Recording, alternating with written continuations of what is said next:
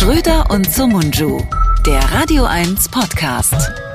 Herzlich willkommen in der neutralen Zone zwischen den Gebieten Ost, West, Nord, Süd bei unserem Podcast, dem äh, Gesprächsforum für intellektuelle, leicht ironisierte, angetrunkene Freunde und Kollegen. Und der, den ich damit meine, ist hoffentlich wieder nüchtern und sagen wir mal Gewehr bei Fuß, um den Umständen der Zeit zu entsprechen. Der werte Florian Schröder. Hä? Ich habe kein Wort verstanden von dem, was du da gesagt hast. Besoffen?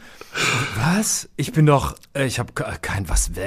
Ich, Liebestrunk. Ich bin doch der nüchtern, nüchternste Mensch der Welt. Also ich kann, bin doch wirklich, ich bin für nichts zu begeistern. Ich, ich kann, ich komme, ich entweiche allem, was irgendwie Richtung Richtung Rauschmittel geht. Äh, nicht mal eine Zigarette kommt mir zwischen die Finger, äh, nicht mal ein Bier, wenn dann alkoholfrei. Und auch dann habe ich ein schlechtes Gewissen. Das weißt du doch. Ich bin doch eine, ich bin ein Streber.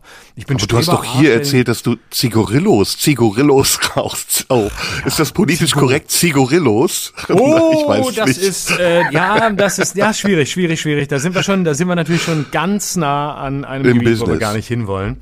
Mhm. Und äh, also ich, also ja, das mit den Zigarillos habe ich mal kurz erfunden, weil ich so ein bisschen verrückt rüberkommen wollte. Und ah. Ahnung machen wollte, als hätte ich ein düsteres Hobby. Und dann habe ich aber gemerkt, das passt gar nicht zu mir. Das glaubt mir auch keine Sau. Hm. Wenn du alt wirst, wirst du so ein bisschen wie Helmut Berger, habe ich das Gefühl.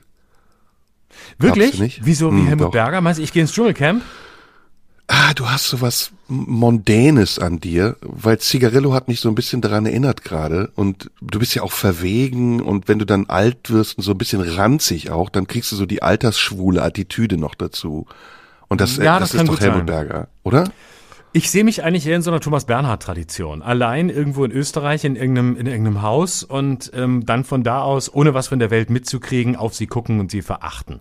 Hm. Das äh, ist so ein bisschen mein Ziel. Ich glaube, da geht's hin. Also ich sehe mich hm. da eher in so einer Tradition. Und dann Bücher schreiben, wo ich einfach über alles und jeden nur noch schimpfe. So ein positives, ich sehe seh so ein positives Alter für mich. Also auch äh, gesellig. gesellig. So, lass direkt loslegen. Wir haben viel zu besprechen. Ja. Okay, los. Ähm, was machen wir mit der Ukraine?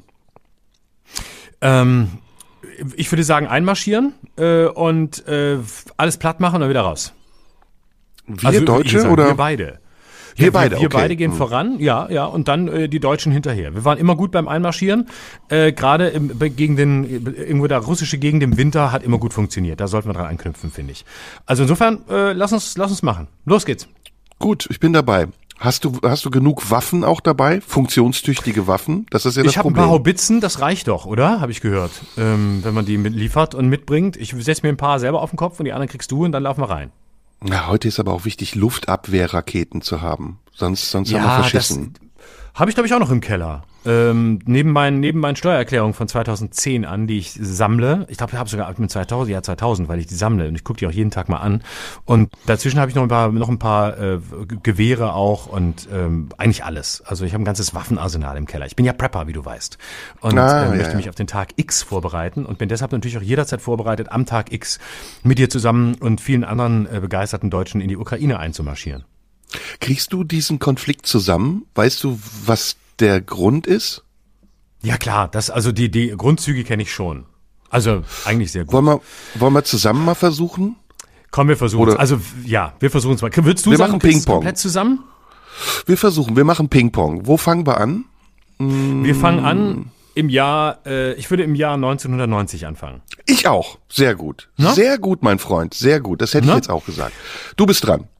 Genau, also 1990 ist im Grunde die, die so quasi die Geburtsstunde, kann man sagen, dessen, was jetzt da gerade passiert. Ähm, es geht um die deutsche Wiedervereinigung, um den Fall der Mauer, um die Wende und äh, um ein äh, Versprechen, das nachweislich gegeben wurde, unter anderem von der damaligen Bundesregierung, Helmut Kohl, Hans-Dietrich Genscher ähm, und, und der NATO, die damals gesagt haben, es wird keine NATO-Osterweiterung geben.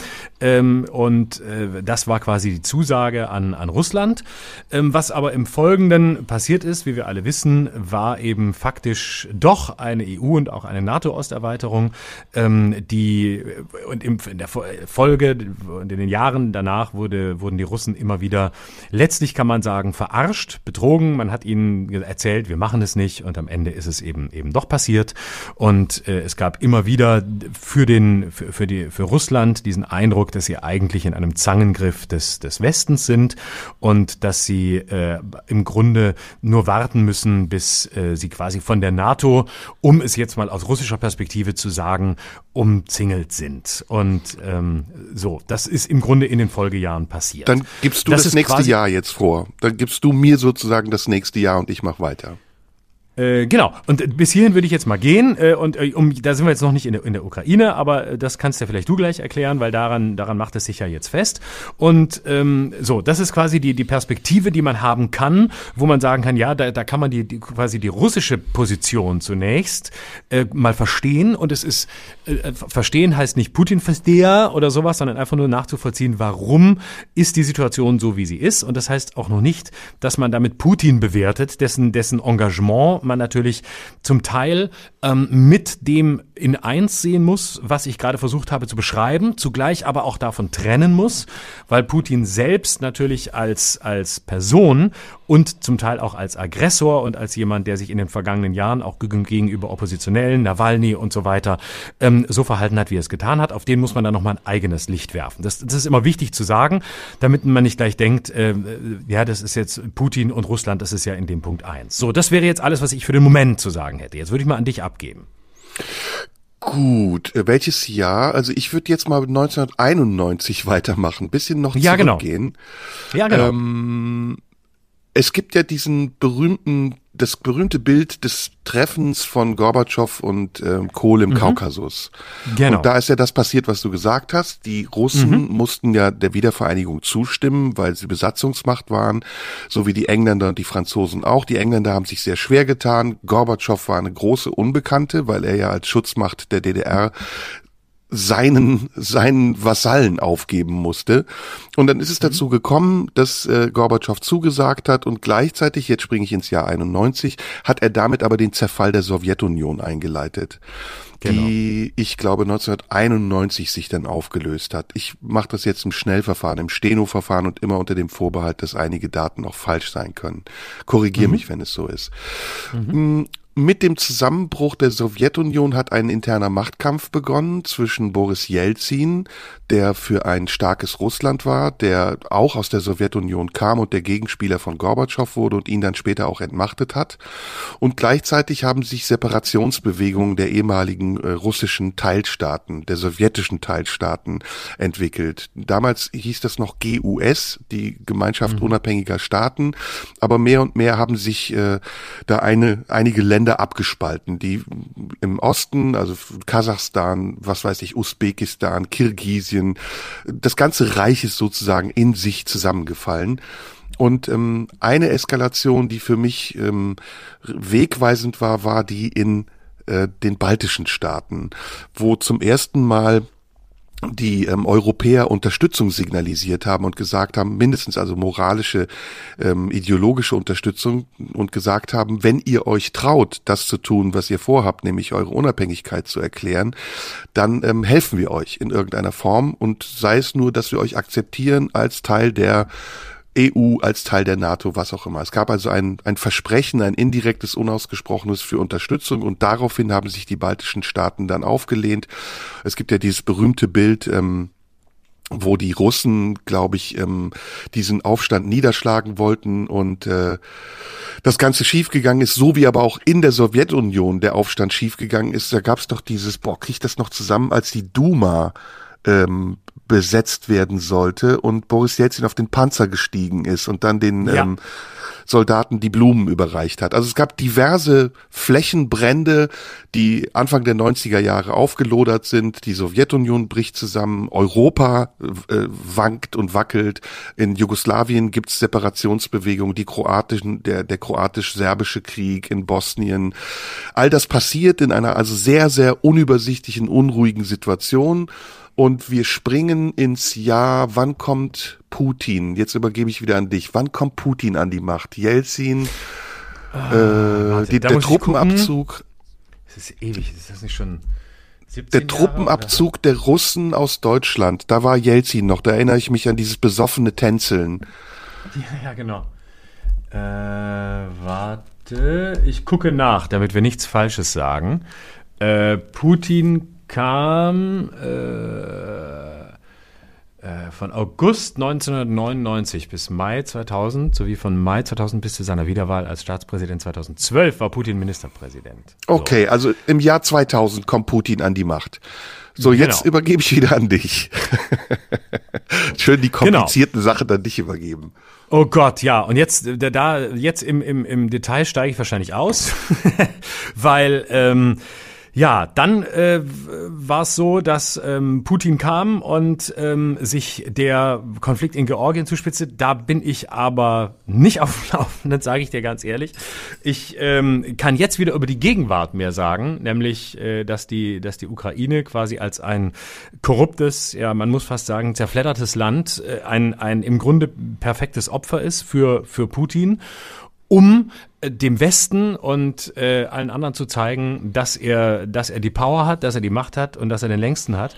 Und äh, es ist das Land, in dem ähm, es in der Ostukraine ja sowieso schon pro-russische Separatisten gibt und ein Land, ähm, das eben seit Jahren äh, quasi flirtet mit der NATO, mit dem mit dem NATO-Beitritt und damit ähm, das Land ist, äh, gegen das Putin äh, natürlich am besten opponieren kann, weil er weiß, wenn er da einmarschiert, das hat er durch die Annexion der Krim im Jahr 2014 ja schon gezeigt, dann äh, setzt er quasi ein Zeichen gegen, gegen die NATO, gegen, der, gegen die Osterweiterung. Und die große Frage, die sich stellt, ist, ist es, was wir jetzt erleben, ist es letztlich nur ein, ein, ein Säbelrasseln, was ich vor einer Woche gesagt hätte, nämlich, dass Putin gar nicht einmarschieren, einmarschieren wird, sondern dass er schlicht nur eine Verhandlungsgrundlage haben will, um mit dem Westen darüber einig zu werden, dass keine weitere NATO-Osterweiterung stattfindet. Denn dass die Ukraine, und das ist ja das Paradoxe, nicht ähm, NATO-Mitglied werden kann, ist klar, weil die Voraussetzungen gar nicht da sind. Also bemüht sich Putin natürlich auch strategisch dort immer weiter äh, Feuer zu legen, damit zugleich die NATO und auch die Ukraine erpressbar bleiben, damit die Ukraine gar nicht erst NATO-Mitglied werden kann. Und das ist im Grunde äh, pars pro toto das Land, an dem ein Exempel statuiert werden soll gegen den Westen und äh, gegen das imperialistische Gehabe des Westens, insbesondere der USA, wie Putin es wahrnimmt. So würde ich die Gegenwart beschreiben. Kann, kannst du dem zustimmen? Ja, dem kann ich größtenteils zustimmen. Also wir können mal ein bisschen springen. Wir gehen mal ins Jahr 2014. Da Genau. beginnt ja Annexion der der Konflikt. Krim. Der bewaffnete, ja, der bewaffnete Konflikt äh, 2014, der beginnt erstmal ähm, mit der Eskalation der ostukrainischen ähm, Regionen in Donetsk und Luhansk.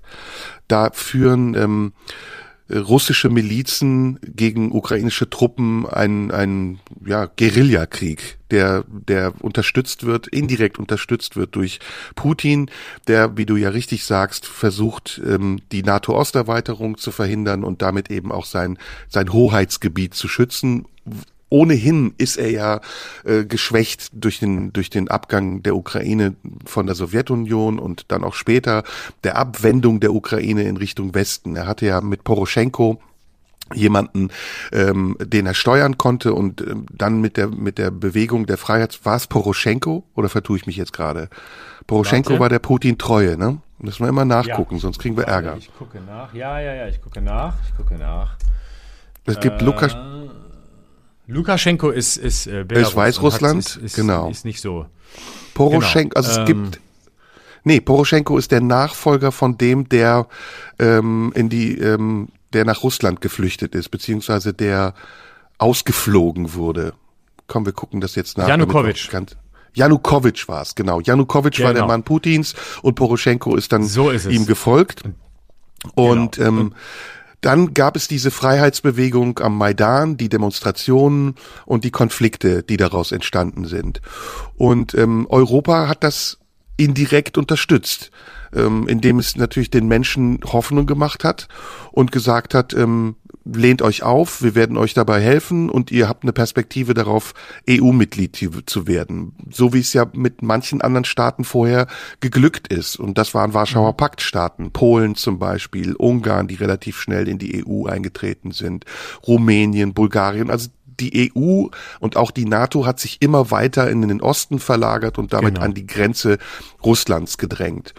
Ja. Und dann äh, kam es zur Eroberung der Krim. Es gibt da einen Umstand, den muss ich dir erklären, den sehen wir hier im Westen, glaube ich, nicht wirklich so, wie er ist.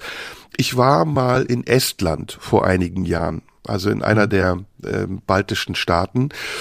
Und tatsächlich ist es so, dass es dort eine ausgeprägte Russenfeindlichkeit gibt. Also die, die Russen, die dort leben, die ja vorher Besatzungsmacht waren, die werden von den Estnen sehr verachtet. Und äh, auch in ihren Kirchen und äh, an Plätzen sieht man immer Zeichen von, von Verachtung oder Widerstand oder, oder Rache sogar. Es gibt sogar Racheakte, die dort gegen russische Bevölkerung verübt werden. Und das war zugleich auch das, was Putin behauptet hat bei der Annexion der Krim. Er hat gesagt, es gibt in der Krim eine russische Bevölkerung, einen großen russischen Bevölkerungsanteil, den wir schützen müssen. Und deswegen ist er damit seinen Truppen einmarschiert, hat die Krim annektiert und begründet das damit eben, dass es kein Angriffskrieg ist, sondern dass es ein Verteidigungskrieg ist, dass er seine eigene Bevölkerung durchschützen will. Jetzt gleich übergebe ich wieder an dich, denn ähm, dann gab es einen Waffenstillstandsvertrag Minsk II, der ist im Februar 2015 unterzeichnet worden von den Beobachtern der OSZE und den beteiligten Kriegsparteien. Und dann kommt es aber zu einem Eklat, nämlich in Elmau, als die äh, G7-Staaten sich treffen, um über die weitere Situation zu verhandeln und Putin zum ersten Mal ausgeschlossen wird. Also sie reden nicht mehr mit ihm als, ja, als politische Sanktionsmaßnahme. Da sind wir jetzt, 2015. Ja, lass ich bei dir, weiß ich zu wenig drüber. Ja gut, also ich, ich wir machen es jetzt schnell, weil wir kriegen es ja. erstens nicht genau genug hin, das kann nee. ja jeder auch selber nachlesen dieser Krieg, der dauert seit 2014 an und er findet statt, ohne dass Europa und die NATO groß darauf äh, Wert gelegt haben, sich auf irgendeine Seite zu schlagen. Also weder Frieden zu suchen mit Putin und Putin auch wieder auf Augenhöhe zu behandeln, noch die separatistische Bewegung in der Ukraine so zu unterstützen, dass es, und das befürchten sie, zu einem Krieg kommen könnte. Die NATO macht es sich einfach, weil sie sagt, die Ukraine ist kein äh, NATO-Staat, also wir haben auch nicht den Bündnisfall und müssen müssten in einen Krieg gegen Russland eintreten. Trotzdem versprechen sie bisher ideologische Unterstützung an Waffenunterstützung äh, mangelt es und das ist das, was die Ukrainer wiederum fordern und den Europäern auch vorwerfen. Zelensky hat das auf der Sicherheitskonferenz ähm, in München ja auch nochmal gesagt, dass dringend Waffen gebraucht werden, um sich zu verteidigen. Die EU macht das anders. Ich finde die Rolle, die die EU dort spielt, auch sehr seltsam. Es gibt gar keine Versprechung, keine direkte Versprechung von der EU, dass die Ukraine als Mitglied aufgenommen werden könnte. Aber es gibt so eine Art Verheißung, also so wie es damals mit der Türkei auch war, als man immer gesagt hat, unter der Erfüllung bestimmter Bedingungen kann man sich vorstellen, dass die Türkei EU-Mitglied wird. Und das dauert jetzt schon seit 40 Jahren an. Und in ein ähnliches Dilemma ähm, gerät die Ukraine gerade auch gegenüber der EU. Sie will nach Westen, kann es nicht. Sie kann sich nach Osten schlecht verteidigen und bleibt jetzt sozusagen zwischen den Stühlen. Auf der einen Seite verlassen von der EU und auf der anderen Seite angegriffen von Russland. Das ist die Situation. So würde ich es jetzt mal zusammenfassen. Genau, sehr richtig zusammengefasst. Damit ist eigentlich alles gesagt, was man wissen muss, um mitzureden. Was außer so, uns jetzt, beiden keiner kann. So, was machen wir jetzt? Jetzt meine damit? Frage an dich jetzt meine Frage an dich.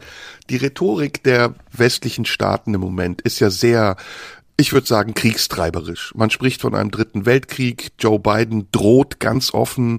Ähm, auch die Bundesregierung mittlerweile, Habeck, also fatalerweise übrigens schon wieder eine Regierung, unter der die, an der die Grünen beteiligt sind, die vor einem, ja. äh, vor einer kriegerischen Auseinandersetzung stehen und in ja. einer Wortwahl und in einer Rhetorik sich gerieren, wie man es eigentlich von Grünen, von ehemals Pazifisten nicht erwarten dürfte.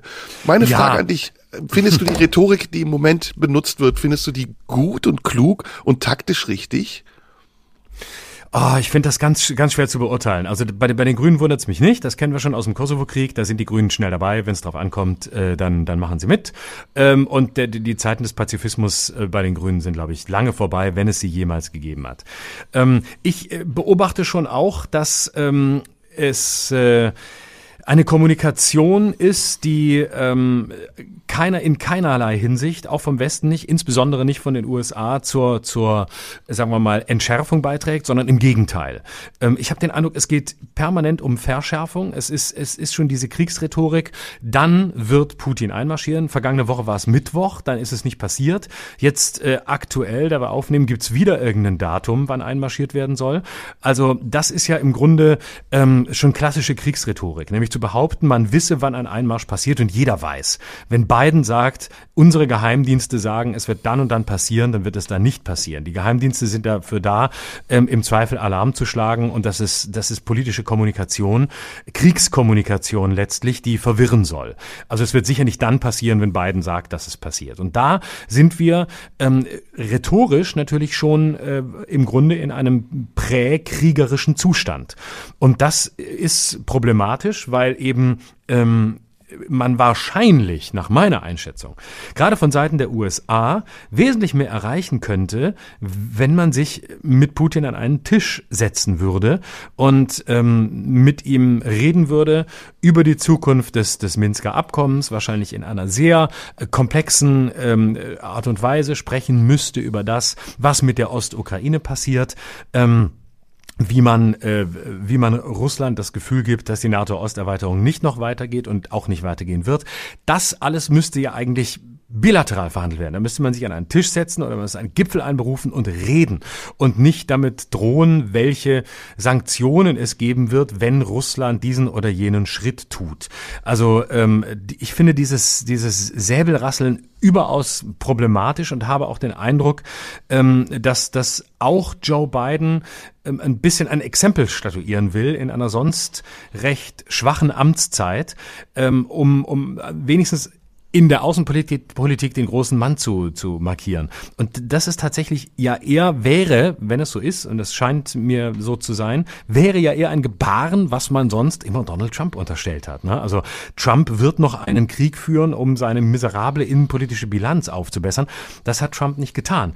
Jetzt scheint es mir eher so zu sein, als wäre äh, Joe Biden als Demokraten zuzutrauen, dass er im Zweifel ähm, einen, einen Krieg vom Zaun bricht ähm, um von seiner doch recht schwachen Amtszeit bisher ein bisschen abzulenken und ein paar äh, Meriten äh, einzufahren. Also insofern finde ich das, äh, würde ich mir da wesentlich mehr Deeskalation wünschen. Ähm, ich kann nicht konkret sagen, wie. Natürlich darf man auch, auch Putin nicht gewähren lassen. Putin hat eine eigene Agenda. Deswegen war mir die Unterscheidung zwischen ähm, der Geschichte Russlands und den russischen Interessen, die man bis zu einem gewissen Punkt nachvollziehen kann, und Putin als Person wichtig. Aber was im Moment gerade abläuft, insbesondere auch wieder die, die nicht, ähm, die, die Nichtmöglichkeit der EU, sich mal gemeinsam abzustimmen und äh, gemeinsam festzulegen, was man eigentlich äh, will und wie man mit Russland reden will. Das, dieses Zersplittertsein der, US, äh, der, der, der EU gibt natürlich Joe Biden erst die Macht, so zu agieren, wie er es im Moment tut, weil die USA eben in der Lage sind, mit einer Stimme zu sprechen, nämlich mit seiner. Insofern würde ich dir über weite Strecken da zustimmen ich glaube, was die Menschen ähm, beschäftigt oder was die Menschen aufregt, ist diese diese Zweizüngigkeit westlicher Politik, die es ja schon seit Ende des Zweiten Weltkrieges gibt. Diese Widersprüchlichkeit. Auf der einen Seite macht man Geschäfte mit totalitären Regimen und ignoriert, dass Minderheiten unterdrückt werden, dass äh, Konflikte geschürt werden, ganz bewusst aus äh, geopolitischen Interessen, wie zum Beispiel mit China. Die EU macht Geschäfte mit China, die EU verkauft Waren nach China und kauft Waren aus China. Aber wenn es dann um Russland geht, wenn es um andere Länder geht, dann wird plötzlich mit einem ganz anderen Maß gemessen. Und das ist in vielen Regionen so, weil die EU, weil die westlichen Staaten zusammen auch mit den USA erstmal ihre eigenen Interessen verfolgen. Das sind in der Regel wirtschaftliche Interessen. Sie wollen, sie wollen Handelsware verkaufen, aber sie verkaufen auch Waffen. Zum Beispiel an Saudi-Arabien, weil Saudi-Arabien in dieser Region ein wichtiger Stützpunkt ist für westliche Interessen. Und das hat man ja auch im Irak-Konflikt gesehen, dort vom Westen auch eingesetzt wird für seine Interessen. Das ist in der Geschichte immer wieder so gewesen und das passiert jetzt wieder in der Gegenwart. Das ähm, könnten wir jetzt aufrollen vom Jugoslawien-Konflikt bis hin äh, zu den Konflikten in der Türkei, wo auch den Minderheiten vieles versprochen wurde in der Situation, in der es den westlichen äh, Staaten nützlich war und jetzt diese Menschen vor den Trümmern dieser Versprechungen stehen. Das war im Irak auch so, als man im Norden Iraks den Kurden ein autonomes Gebiet versprochen hat. Das war im Kampf gegen die ISIS so, das war in Afghanistan so. Überall auf der Welt ist es immer wieder festzustellen gewesen, dass westliche Staaten, westliche Bündnisse, die NATO, aber auch die EU aus ihren eigenen wirtschaftlichen und geopolitischen Interessen Konflikte geschürt und gefördert, ja sogar finanziert haben und mit Waffen am Leben gehalten haben, um dann daraus Vorteile zu ziehen und ihre Strategien zu verwirklichen. Und dagegen wehrt sich Putin, der ja ein ganz starkes Interesse daran hat, dass Russland nicht noch weiter auseinanderbricht. Das hast du ja eben sehr gut beschrieben. Die Konflikte in Russland wurden ja immer ziselierter. Irgendwann ging es um Ost- und Westtimor. Irgendwann ging es um Bergkarabach. Also kleine Regionen fingen plötzlich an, Lunte zu wittern und, und bestanden und pochten auf ihre Unabhängigkeit.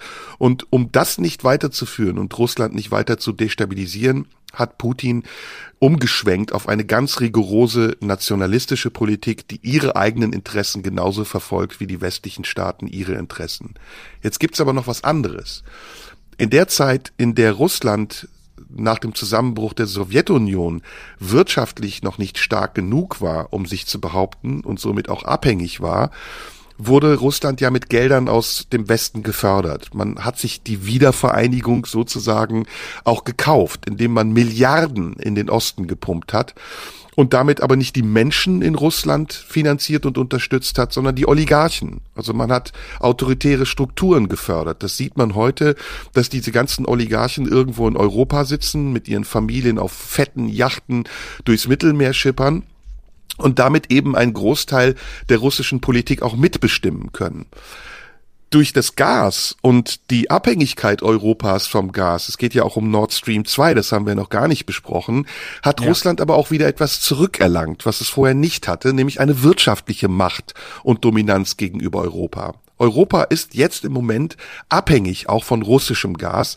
weil wir ein massives Problem haben mit den fossilen Brennstoffen, die hier einen sehr schlechten Ruf haben und auch mit der Atomkraft, auf die ja die Grünen jetzt umschwenken wollen, was das zweite Paradoxon ja. der grünen Entwicklung ja. ist. Genau, deswegen, die grüne Atomkraft. deswegen sitzt Putin da am längeren Hebel und deswegen daraus erklärt sich auch, warum Europa und die NATO sich nicht traut, in einen offenen, direkten Konflikt mit mit Putin zu gehen und indirekt aus dem Hintergrund die Ukraine instrumentalisiert, um doch wieder ihre eigenen Interessen zu verfolgen. Und das ist hochkomplex und da muss man sich nicht auf eine oder die andere Seite schlagen, da muss man nur versuchen genau. zu verstehen, warum ja. Putin so handelt, wie er handelt. Er handelt aus seiner Sicht sehr, sehr logisch. Mhm. Genau, das ist, glaube ich, das, das Entscheidende. Und das ist auch das, was mir in der, in, in der Debatte fehlt, wie so oft auch hier, ähm, dass es so wenig Möglichkeiten gibt, diesen, diesen Konflikt zu betrachten, ohne äh, sich äh, gezwungen zu fühlen, sich auf eine Seite zu schlagen. Und ähm, ich, ich, ich könnte das auch nicht. Also ich war lange so, äh, bevor ich mich mehr damit beschäftigt hatte, äh, dass ich dachte, ja, gegen Putin, klar, das ist ja der Aggressor und äh, das was ist doch logisch und das liegt ja auch in der gesamten Politik der vergangenen Jahre. Ähm, aber man darf da nicht verschiedenes, man darf da nicht verschiedenes durcheinander schmeißen. Natürlich ist es, wäre es ein Unding, in die Ukraine einzumarschieren. Das, das ist ja völlig klar.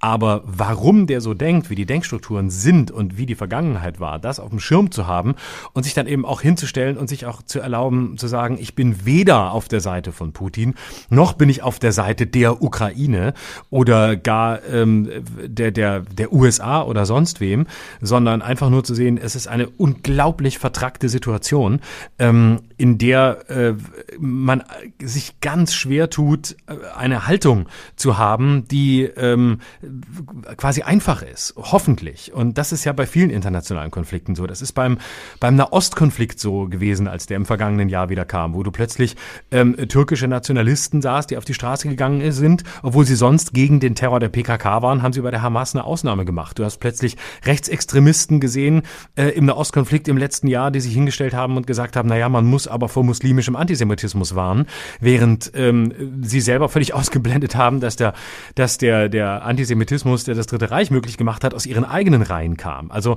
äh, das, das ist immer ein Spiel mit so vielen Unbekannten und es ist vor allem ähm, gerade bei, bei kriegsähnlichen Auseinandersetzungen ja immer so, dass es im Grunde nur äh, instrumentelle Vernunft gibt. Äh, also Vernunft, die versucht ähm, zu denken in Kategorien, wie instrumentalisiere ich die andere Seite, wie instrumentalisiere ich das Publikum und ähm, der alte Satz, das Erste, was im Krieg stirbt, ist die Wahrheit, lässt sich an so vielen Konflikten beobachten. Auch der Afghanistan-Konflikt vergangenes Jahr, der, der Abzug der, der US-Armee, auch das ist ja nicht einfach nur etwas, was man einfach sehen kann und sagen, ah ja, da sind die Amis halt gegangen, sondern das war lange vorbereitet. Ähm, da haben sehr viele Seiten eine Rolle gespielt. Da saßen die Taliban mit am Verhandlungstisch, da saßen Leute am Verhandlungstisch, die, die vorher in Guantanamo einsaßen, ähm, die die USA dann eben aber um Know-how über die Pläne der Taliban zu kriegen und um den islamischen Staat einzuhegen, mit an den Tisch gesetzt haben. Also überall in diesen internationalen Konflikten ist die, ist die Lage so, dass es, glaube ich, dass es gut ist, sich den Luxus äh, zu bewahren, nicht final urteilen zu wollen. Ich glaube, man wird damit dem Thema gerechter, als wenn man jetzt sich hinsetzt und einfach mal sagt, ja, äh, ist aber Putin hat aber recht ne? und äh, der ist äh, darf darf nichts gegen Putin sagen oder auf der anderen Seite, dass der Böse, wie es in einigen Medien ja in den vergangenen Wochen passiert, Putin ist das Arschloch und da hauen wir jetzt drauf, das ist der Kriegstreiber. Es, es ist eben leider viel viel differenzierter und auch in einem Maß differenziert, dass ich selber sage, ich könnte mir hier gar kein Urteil zutrauen, weil ich immer das Gefühl habe, ähm, irgendwo auf der Strecke äh, stehen zu bleiben, beziehungsweise irgendwo Lücken zu haben. Ähm, und auch die darf man haben. Mhm. Finde find ich sehr, sehr richtig, was du sagst. Ich würde gerne nochmal den Fokus auf die USA werfen und ähm, sehe da zwei entscheidende Punkte, die die Außenpolitik der Amerikaner verändert haben. Das eine, jetzt gehe ich sehr weit zurück, ist der 7. Dezember 41, der Angriff auf Pearl Harbor und damit sozusagen der Einstieg der Amerikaner in den Zweiten Weltkrieg und das zweite ist der 11. September, der Angriff auf den World Trade Center und, und damit auch wieder ein Einstieg der Amerikaner in ein, in ein Bündnis gegen, in dem Fall war es Terrorismus, im anderen Fall war es Adolf Hitler. Seitdem hat sich die amerikanische Außenpolitik verändert und ist immer wieder durch Phasen unterschiedlicher Wechsel gegangen, in denen es mal darum ging, die eigenen Interessen zu schützen und mal auch darum ging, die Interessen der Verbündeten zu schützen. Mit der NATO hat sich da natürlich sehr viel verändert und die Verantwortung der Amerikaner als Schutzmacht, als Weltpolizei ist größer und deutlicher geworden. Ich würde gern mal der Frage nachgehen, warum eigentlich linke US-Regierungen oft an Kriegen beteiligt sind, so wie es jetzt ja auch bei den Grünen der Fall ist und rechte US-Regierungen äh, mindestens genauso, aber nicht so, wie man es ihnen unterstellt, kriegstreiberisch sind.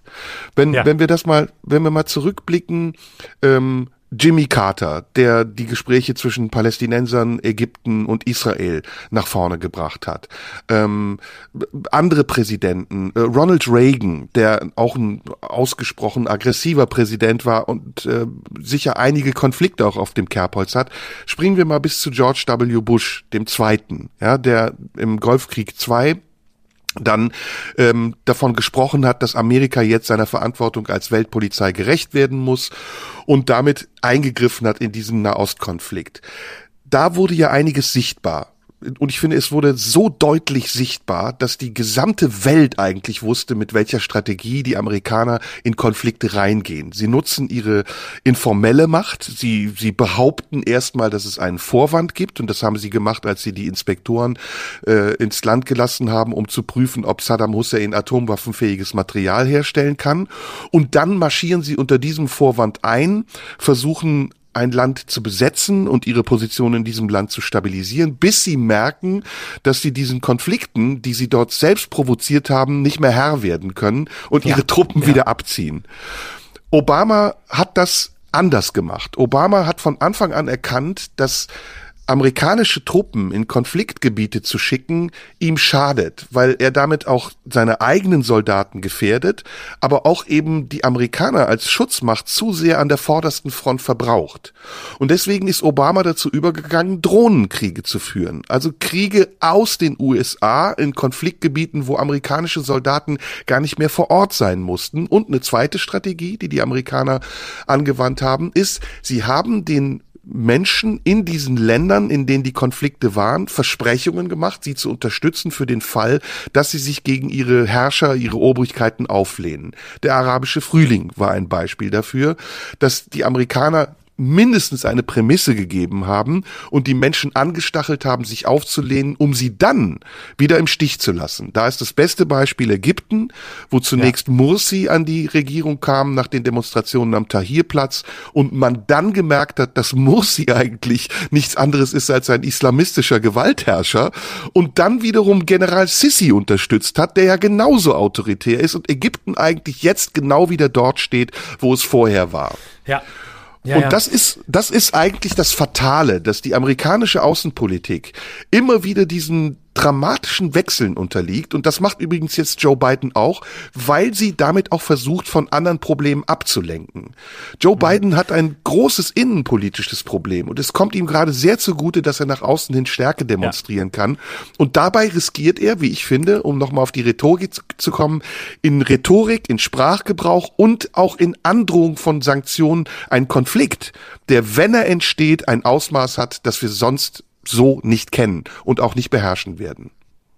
Ja, und das zeigt sich ja in den vergangenen Jahren immer wieder. Also ähm, das, was man so äh, gerne nennt, Frieden schaffen mit Waffen, ähm, hat ja schlicht nie funktioniert. Und zwar, glaube ich, fängt das noch viel früher an. Und der entscheidende Punkt ist, dass man immer geglaubt hat, äh, gerade auf Seiten der USA, ähm, aber auch ähm, innerhalb der EU ist es ein grundlegend westliches Problem, das auch in der, in der, in der abendländischen Geschichte des Westens liegt.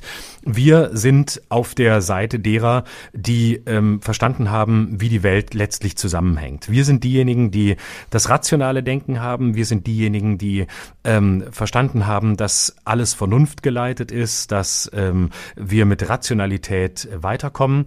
Und deswegen gucken wir schon strukturell in unserem Denken auf alles irgendwie runter, was sich diesem sicher in sehr vielem richtigen Diktum nicht unterwirft. Also alternative Ansätze des Denkens, ähm, des, des Handelns, des Regierens. Denken wir nur, dass, dass so ein Begriff wie Selbstbewusstsein ein Begriff ist, den man nur im westlichen Denken kennt. Das kennt man im fernöstlichen Denken gar nicht. Also das Ich als identisches Ich, als das, das Ich, das mit sich identisch ist. Es gibt viele, viele andere Ich-Vorstellungen auf der Welt als diese eine. Aber diese eine als die rationale, die im Westen eben ähm, durchaus zu Recht als die, als die weiseste gesehen wird, hat zugleich geführt zu einer Arroganz im westlichen abendländischen Denken, das immer davon ausgeht, dass ähm, dieser Ansatz, verbunden mit der Idee der Demokratie in der Politik, ähm, verbunden mit dem Ansatz der Religionsfreiheit, ähm, der einzig richtige ist. Das heißt, man ist und das zeigt sich eben bei den Konflikten in der USA ähm, im arabischen Frühling, äh, genau jetzt wie, wie mit Russland, genau ähm, wie mit wie im Irak immer wieder. Ähm, es ist nicht die Bereitschaft da, sich einzulassen auf ähm, eine hoch, ein, ein hochkomplexes Gewordensein dieser Länder ähm, und ihrer äh, politischen Führungen und ihrer ähm, Versuche, äh, Gesellschaft äh, aufzustellen. Das heißt, man hat sich nie wirklich eingelassen, was passiert eigentlich in diesen Ländern? Wo sind wir da eigentlich? Was ist die Geschichte? Wer, was können wir tun? Was, was ist eigentlich unsere Rolle dort? Und das heißt nicht, dass man sich deshalb auf den, auf den vulgären Punkt stellt und zu sagen, naja, die da in Afrika, die im Irak, die sind halt irgendwie im Mittelalter stehen geblieben. Die wollen halt äh, autoritär regiert werden. Das wäre zu primitiv. Ob es manchmal äh, punktuell so ist oder nicht, kann man, äh, wenn man es unter die Lupe nimmt, sicherlich äh, erforschen. Aber das hat eben nie stattgefunden, sondern man ist der Auffassung gewesen, wir, der Westen, die USA, ähm, wir haben die richtige Staatsform, wir haben das richtige Denken, wir haben den richtigen Ansatz, wir fahren jetzt da rein und zeigen euch mal, dass das für euch auch ganz gut ist. Aber dass es so einfach nicht funktioniert, sondern dass Strukturen auch gewordene Strukturen sind und dass Strukturen ähm, des Leids ähm, dort für uns eine ganz andere Bedeutung haben oder dass, dass unser Leben für manche Weltregionen vielleicht schlicht nicht erstrebenswert ist, weil sie ein anderes System, ein anderes Denken haben, das sie, das sie beeinflusst. Das ist etwas, was die USA als Macht, die geglaubt haben, sowieso immer am längeren Hebel zu sitzen, nie wirklich verstanden haben. Und das ist in meinen Augen ein wesentlicher Grund, Grund, warum diese ganzen Einsätze schiefgingen, weil um sich wirklich, um wirklich etwas zu bewegen, müsste man sich einlassen, müsste man verstehen lernen und müsste man äh, Lotse sein wollen und äh, nicht Missionar, der ähm, sowieso verstanden hat, wie die Weltläufe sind. Was ich nicht verstehe, ähm, das ist, dass wir gerade mit der Linken im Augenblick ein großes Problem haben, die ja, wie ich eben auch schon gesagt habe, eher aus dem pazifistischen Denkspektrum kommt und in solchen Fällen wie jetzt aber sich offensichtlich überhaupt nicht dessen bewusst ist, welche Konsequenzen ihre Forderungen haben. Und da meine ich auch die Bundesregierung, aber ich meine auch die linke Öffentlichkeit. Wenn ich das lese in Foren oder in sozialen Netzwerken, wie manche Leute dort kriegslüstern sind, dann frage ich mich, sag mal, habt ihr sie noch alle? Habt ihr aus der Erfahrung des Zweiten Weltkrieges nichts mitgenommen, nichts gelernt, auch wenn ihr in der dritten, vierten Nachkriegsgeneration lebt? Wisst ihr nicht, was Krieg bedeutet? Zerstörung, Elend und, und alles, was unmenschlich ist, was sich zusammenfasst in einer solchen Auseinandersetzung? Und da, da lese ich dann manchmal Leute, die sagen, nein, jetzt, das muss man sich nicht bieten lassen. Jetzt muss auch die NATO mal zeigen, wie stark sie ist. Und jetzt muss man auch mal, ja, was denn? Was soll man denn da zeigen? Was will man denn mit Sanktionen anderes bewirken, außer dass dieser Konflikt sich weiter verschärft und dass Putin irgendwann dann sagt, so, jetzt reicht's mir aber und nicht nur seine Macht demonstriert, indem er irgendein Manöver an der Grenze zur, an der Grenze zur Ukraine macht, sondern auch mal auf den falschen Knopf drückt. Und da gnade uns Gott vor. about Wir haben es hier mit Atommächten zu tun, ja. Wir sprechen nicht über einen konventionellen Krieg, in dem irgendwelche Freischärler sich im ukrainischen Hinterland bekriegen, sondern wenn dieser Konflikt eskaliert, dann fordert er auch eine Konsequenz, die ungleich großen Ausmaßes ist, was wir bisher in diesem System Welt noch nicht erlebt haben. Und da kommen noch andere Dinge dazu. Da kommt hinzu, dass auch China als Großmacht mittlerweile uneinschätzbar ist und seine eigenen Interessen verfolgen wird. Da kann so viel auf einmal passieren. Da kommt hinzu, dass die, ich meine, auch das ist eine Form von Konfliktbewältigung, die ja offensichtlich falsch ist. Dass man mit EU-Geldern, mit westlichen Geldern äh, die Taliban unterstützt in Afghanistan. Genau. Ne, dass ja. man, dass man überall diese kleinen Brandherde hat, die in einem solchen Fall aufflammen werden, ohne dass man sie kontrollieren kann. Und das einzige, was aus meiner Sicht im Augenblick übrig bleibt, ist eine strikte Deeskalationspolitik. Gespräche, Gespräche, Gespräche. Und zwar mit Putin an einem Tisch auf Augenhöhe, mit der Perspektive, eine friedliche Lösung aus diesem Konflikt zu finden. Mhm. Und bitte, ich, ich letzter finde, Satz noch dazu. Ja. Ähm, ich befürchte, dass die neue Bundesregierung komplett überfordert ist. Wir haben eine Außenministerin, die seit einem halben Jahr im Amt ist, die Schwerstarbeit leisten muss. Wir haben eine Regierung, die unter Druck steht, weil sie auch innenpolitisch einiges leisten muss, gerade nach zwei Jahren Corona-Krise. Und dann kommt dieses Ding. Also da wird mir wirklich Angst und Bange und ich kann nur wünschen, auch in den USA, auch diese Regierung ist nicht besonders erfahren, dass wir uns jetzt alle eines Besseren besinnen und sagen, hey, lasst uns zurückkommen zur Vernunft. Ein Krieg schadet allen und nützt niemandem. Also was ich bei der Linken so seltsam finde, ist, dass sie ähm, und äh, ja, wobei ich muss den Satz direkt ändern. Was mir bei der Linken auffällt und das ist nicht seltsam, das ist immer die, die Konsequenz, ist, dass sie total zersplittert ist. Ne? Also du hast auf der einen Seite die Fraktion, die du gerade beschrieben hast, und zugleich hast du ja aber auch äh, die Fraktion, die sich in einer Art und Weise ähm, äh, an Putin ranwanzt und eine Putin-Verehrung betreibt, dass dir, dass dir kotzübel wird. Also ähm, die hast du ja auch. Es gibt ja so auch so, so völlig bornierte Leute, gerade in der Linken, äh, die auch noch nicht mal unsere Perspektive hier heute zulassen würden, nämlich zu sagen, na ja, man muss das schon sehr differenziert betrachten, man muss sehr genau hingucken, man muss im Grunde wegkommen von dieser gut-böse Dichotomie, was in allen internationalen Konflikten, überhaupt in allen Konflikten gut ist.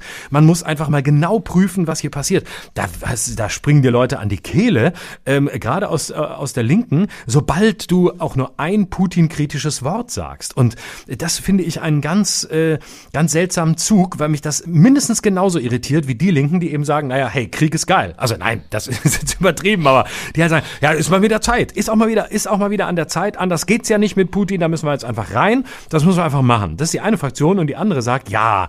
Und wenn man dann sagt, hey Leute, aber Putin, Menschenrechtsverletzungen, Nawalny, Oppositionelle, was war da in den vergangenen Jahren? Sorry, aber es ist eben auch ein autokratischer Herrscher. Ja, das ist ja, das ist ja was anderes. Das, das, das kommt schon auch vor. Äh, das, das äh, ist aber in Russland was anderes. Und das geht übrigens einher mit einer fast verwandten Haltung China gegenüber. Wenn du mit den, mit ähnlichen Leuten aus der Linken über China redest, heißt es, ja, gut, Meinungsfreiheit ist, ist auch was anderes, ist eine andere Kultur, ist wie in Russland auch. Und hier steigen sie sofort auf die Barrikaden, sofern mal irgendwie die Meinungsfreiheit eingeschränkt wird oder die Pressefreiheit und brüllen, wir müssen mehr tun, unsere unabhängige Presse, unsere Meinung ist in Gefahr. Aber bei China und Russland sagt man, ja komm, es ist, es ist auch ein bisschen, es ist auch ein bisschen was anderes. Also da muss man auch mal, da muss man auch mal zwei, drei Augen zudrücken. Und nur weil man auf der einen Seite, wie ich vorhin sagt, hey, man muss verstehen, woher kommt etwas in einer bestimmten Weltregion, wie denken die Menschen, warum handeln sie so, wie sie handeln, heißt das natürlich auf der anderen Seite nicht, dass man alles hinnimmt und dass man sagt, na ja, es ist halt alles, das, das kann man jetzt schon entschuldigen. Putin tickt halt ein bisschen anders, die Chinesen auch, naja. Und ähm, da ist, da ist, da hat die Linke einen ganz unangenehmen blinden Fleck. Ähm, und ich, ich fürchte, ich, das ist wirklich nah am, sehr nah am Hufeisen. Ähm, denn die AfD und, und gerade Leute aus der Linken können sich auch ein Wettrennen liefern um mehr Putin-Begeisterung. Im Moment führt die AfD noch, aber nur knapp, würde ich mal sagen. Ist eine steile mhm. These, aber ich stehe dazu.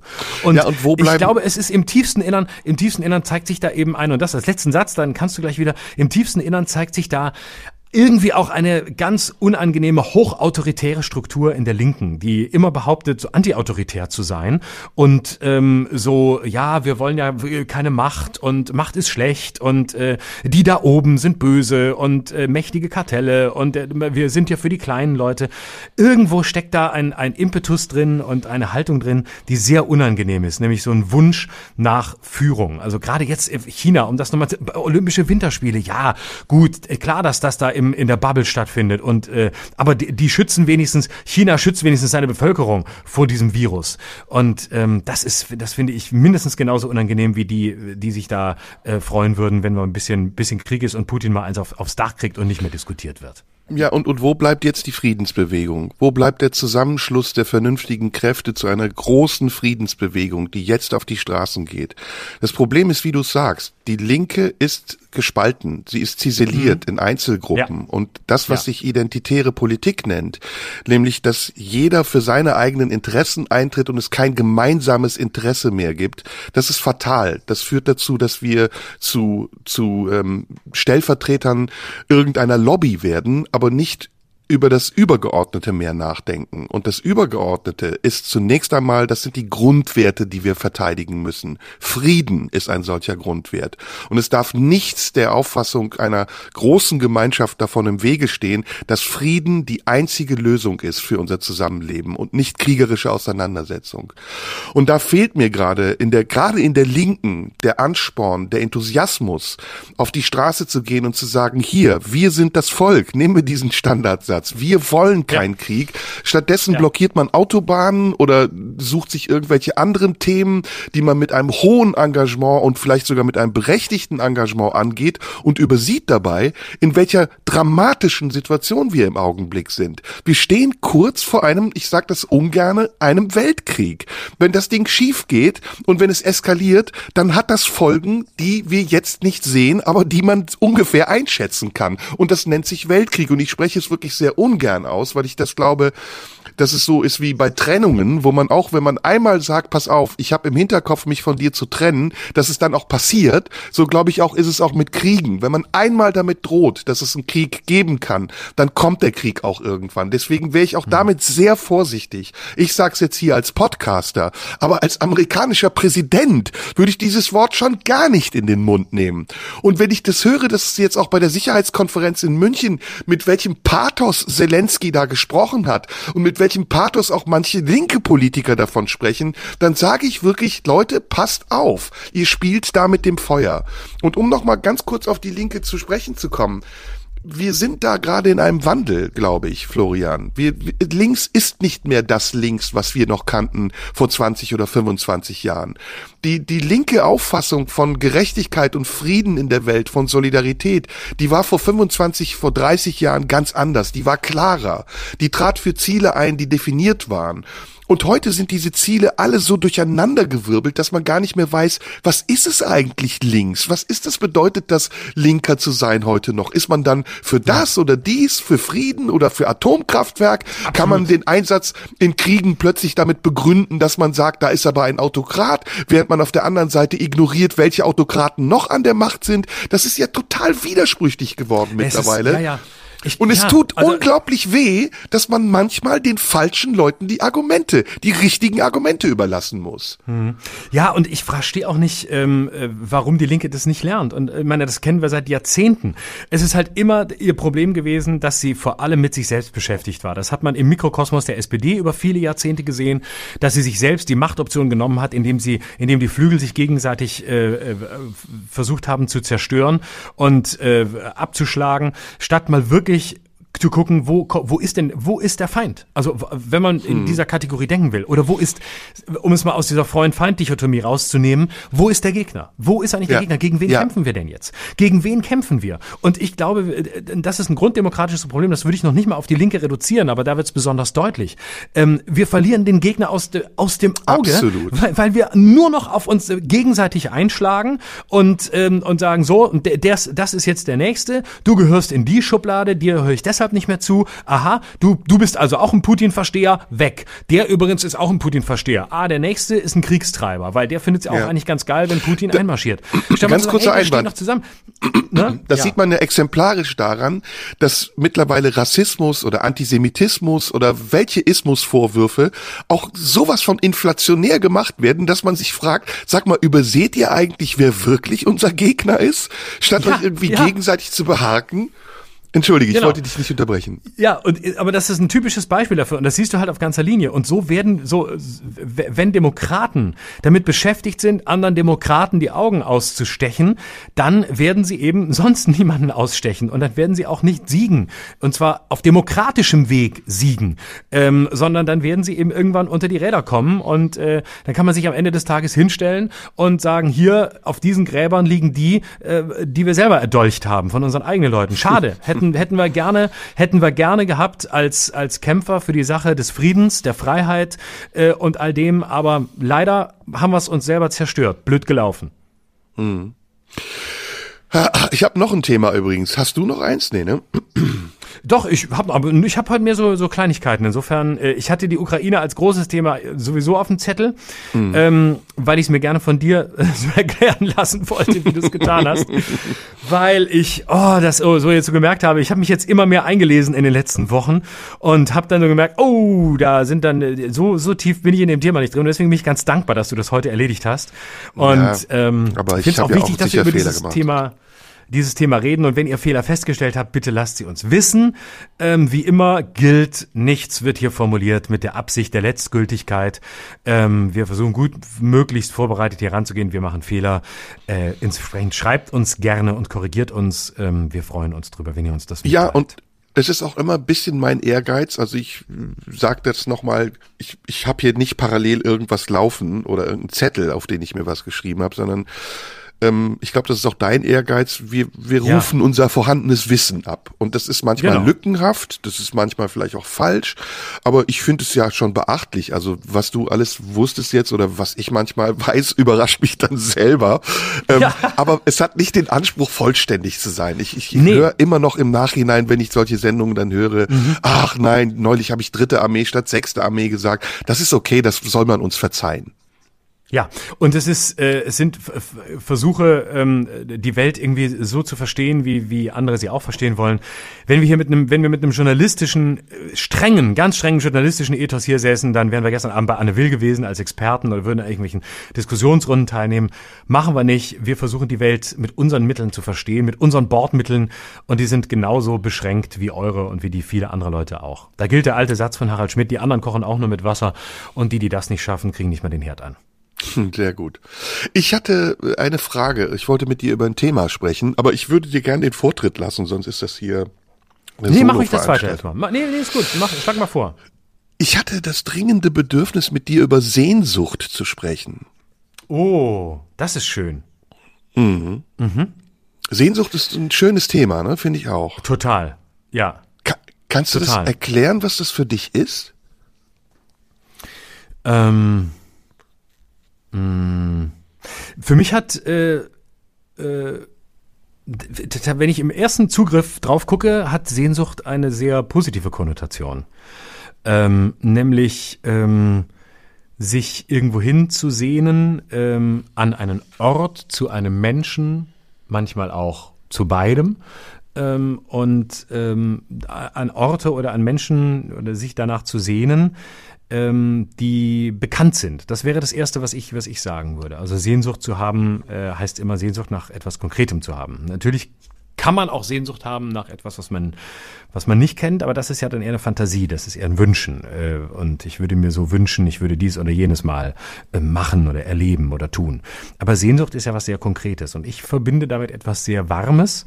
Ähm, Sehnsucht ist äh, für mich verbunden mit einer, mit einer Offenheit, mit einem Wunsch nach ähm, Nähe, nach Verschmelzung, nach, nach Einswerden mit anderen oder auch mit sich. Also man kann ja auch zum Beispiel sich, ich kenne zum Beispiel sehr gut, man sehnt sich nach einem Ort, ähm, weil man weiß, dass man dort zu sich selbst kommt. Also das heißt, ähm, mit sich selbst eins werden kann, in die Nähe zu sich selbst geraten kann, weil der Ort einem ermöglicht, äh, sich, sich zu zeigen, äh, Dinge abzuwerfen, Ballast abzuwerfen, ähm, äh, viel von dem, was einem sonst beschäftigt, hinter sich zu lassen. Und ähm, man kennt es sicher, also so Orte, wo man das Gefühl hat, ach, da komme ich zu mir, da, da kann ich atmen.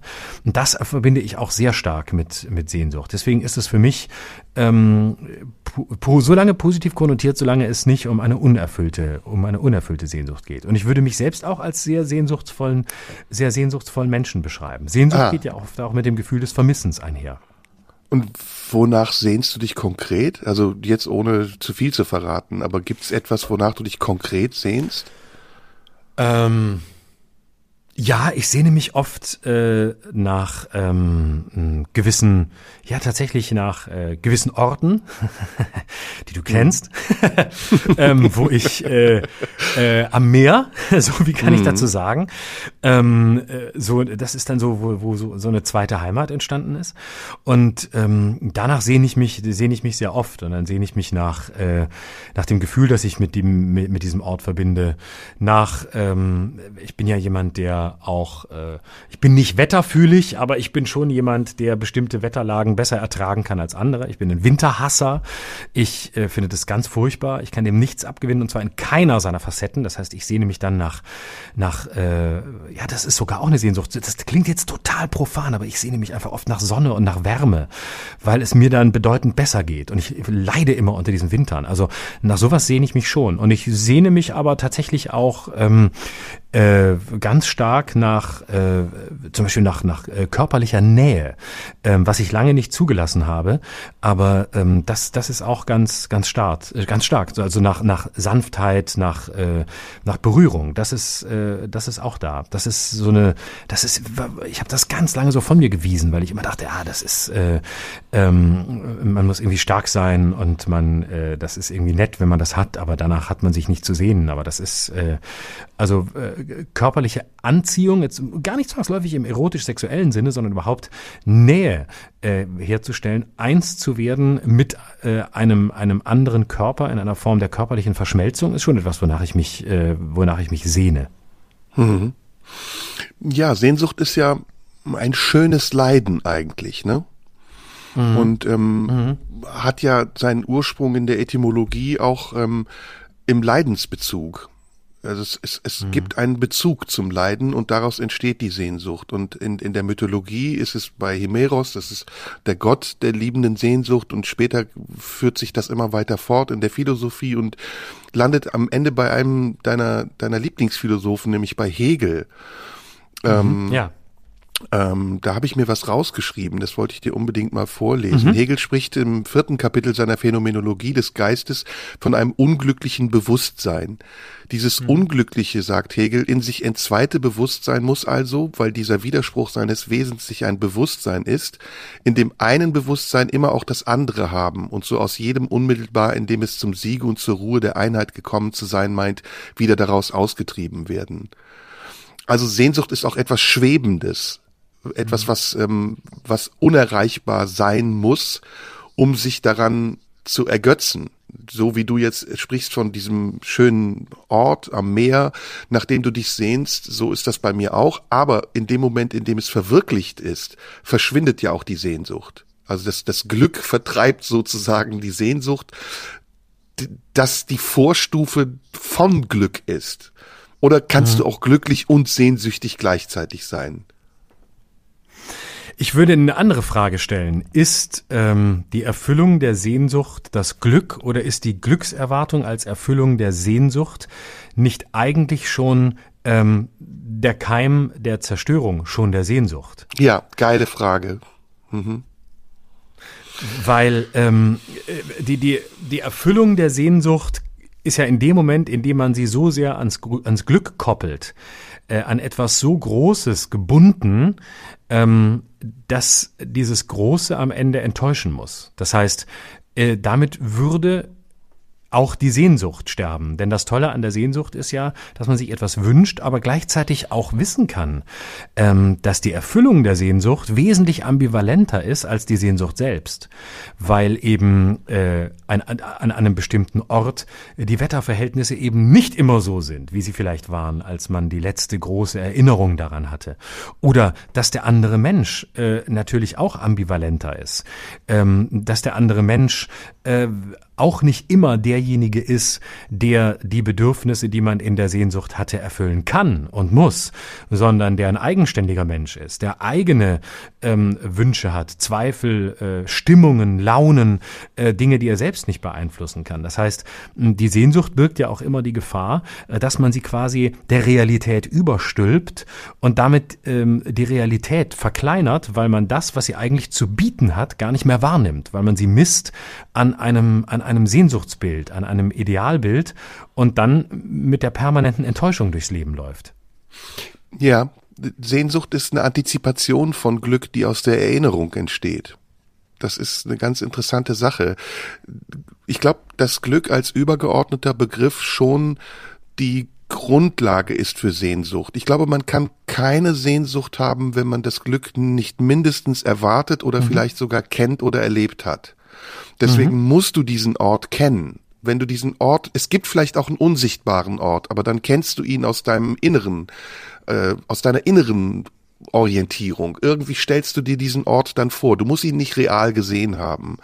Und dieser Ort kann auch etwas anderes verkörpern, was aus einer Erinnerung und einem Erlebnis entstanden ist. Aber irgendwie gibt es diesen Platz, den du gesetzt hast, um dort deine Sehnsucht zu parken. Und mhm. wie du es auch richtig gesagt hast, ich glaube nicht, dass das ein, ein Ort sein muss. Es kann auch ein Mensch sein oder ein Moment. Mhm. Das mhm, kann genau. ein, ein Augenblick von Erfüllung sein, den du erlebt hast und den du immer wieder reproduzieren willst und der dann dadurch besser funktioniert, dass er sich nicht verwirklicht. Und in dem mhm. Moment, deswegen fand ich deine Frage so wunderbar, in dem Moment, wo er verwirklicht wird, eigentlich schon die Erfüllung gefunden hat und damit fast schon wertlos wird, bis er dann wieder zu einer Erinnerung werden kann, nach der du dich wiedersehnst. Hm. Aber meistens ist es ja so, dass die erfüllte Sehnsucht eine sehr unbefriedigte Sehnsucht ist und dass die Sehnsucht dadurch am Leben bleibt, dass sie unerfüllt ist. Hm. Und auch in der Liebe ist es ja so. Die Liebe ist ja ein sehr schwankendes Objekt und manchmal auch ein Getüm. Und ähm, wenn dieses Gleichgewicht in der Liebe aus jemanden begehren und sich nach ihm sehnen zu einer Gewissheit wird, dass man ihn jederzeit haben kann, dann wird auch die Liebe beliebiger und dann wird sie fast schon entwertet. Sie findet viel mehr Kraft darin, dass sie sich nicht erfüllt und dass man den anderen im Unsichtbaren noch mehr haben will, als man ihn vielleicht haben kann. Das, das finde ich, ist ein ganz sensibles Gleichgewicht in der Liebe. Und da ist die, da ist die Sehnsucht so etwas wie eine austarierende Kraft. Hast du in deiner mhm. Kunst auch Sehnsucht? Spürst du das auch? Ja, absolut. Ja, ähm, lange war es, glaube ich, ähm, äh, sehr lange war es, glaube ich, eine Sehnsucht nach Freiheit. Ähm, und äh, also nach, nach äh, eine Sehnsucht nach Freiheit im Sinne eines, eines Muts oder einer, einer Freiheit auch von, von Angst. Ähm, weil mein Weg ja im Gegensatz zu deinem über weite Strecken ähm, oder lange Jahre, es ist auch schon wieder einige Jahre natürlich anders, aber lange Jahre so ein bisschen auch geprägt war ähm, von dem Gefühl, äh, etwas äh, erfüllen zu müssen oder ähm, in einer gewissen in einer gewissen Hinsicht konventionell sein zu müssen. Ich habe mich ja sehr sehr viel auch orientiert äh, am Außen. Äh, was darfst du? Was was was will man wohl sehen? Also ich habe tausend Gedanken gemacht, wo ich heute sagen würde, vergiss das. Heute ist es zum Glück Vergangenheit. Heute habe ich das nicht mehr. Aber äh, da war ich sehr gefangen und da hätte ich mir immer da hätte ich mir immer so eine so eine größere ja so eine innere Freiheit gewünscht. So auch, ja eben und so eine so eine Angstfreiheit. Aber so, nee, ich keine Ahnung. Ich habe auf irgendwas Bock, ich mache das. Habe ich natürlich auch manchmal gemacht. Es hat auch manchmal geklappt, ist manchmal schief gegangen, aber es war immer, es war immer gleich so mit eher so defensiv und so mit halbem Fuß aufgetreten. Na, nicht, nicht zu krass werden. Und ähm, das war lange meine Sehnsucht und äh, da ich da aber sehr mittlerweile sehr nah dran bin, beziehungsweise im Grunde diese Angst, ähm, da was Falsches zu machen, nicht kaum noch spüre ähm, und da auch souveräner geworden bin, ähm, ist es, glaube ich, heute ähm, ja, so eine, so eine Sehnsucht nach, ähm, äh, Sehnsucht nach verstanden werden zu wollen? Verstanden, ja, ja, äh, angenommen werden äh, zu wollen? Ein, äh, ja, vielleicht, vielleicht, äh, sagen wir eher richtig, gese richtig gesehen zu werden. Ne? Also hm. in der ganzen, äh, äh in, in der ganzen Diffusion und in der ganzen Widersprüchlichkeit, die jede Kunst und jeden Künstler ausmacht, das ist ja nichts, was sich jetzt auf mich beschränkt, im Gegenteil. Aber in der ganzen äh, Abgründigkeit äh, wirklich so auch zu verstanden zu werden, wie, wie es gemeint ist. Und, ähm, und, und gesehen zu werden. Ja, verstanden ist sehr rational. Insofern würde ich sagen, vielleicht äh, gese gesehen zu werden. Angenommen ist auch wieder sehr, setzt sehr viel voraus, aber ähm, mit einem äh, und da muss ich kurz Adorno bemühen, mit einem langen, gewaltlosen Blick gesehen zu werden. Aber das ist ja eine ganz starke Sehnsucht, die wir alle kennen. Und ich finde es wunderbar, dass du das formulierst. Ähm, gesehen zu werden als der Mensch, der man ist, wenn man mit sich ist. Also wenn man nichts mhm. darstellt, wenn man so ist, wie man wirklich ist. Und dann kommt ein anderer Mensch, der erkennt das und der lässt es zu und der gibt einem auch den Platz, so zu sein, wie man ist. Hm. Und gleichzeitig ist das ja auch eine Verantwortung, die man dann bekommt. Nicht ähm, das nicht zu übersteuern und sich auf den anderen zu verlassen und ihn zu überlasten und zu sagen, du siehst mich ja so, wie ich bin, also nimm das hin, dass ich so bin, sondern mit mhm. einer gleichen Vorsicht wie die oder derjenige hat, der dich erkennt, mit ihm umzugehen. Also da aus ähm, in eine Symbiose des sich Sehens zu gelangen.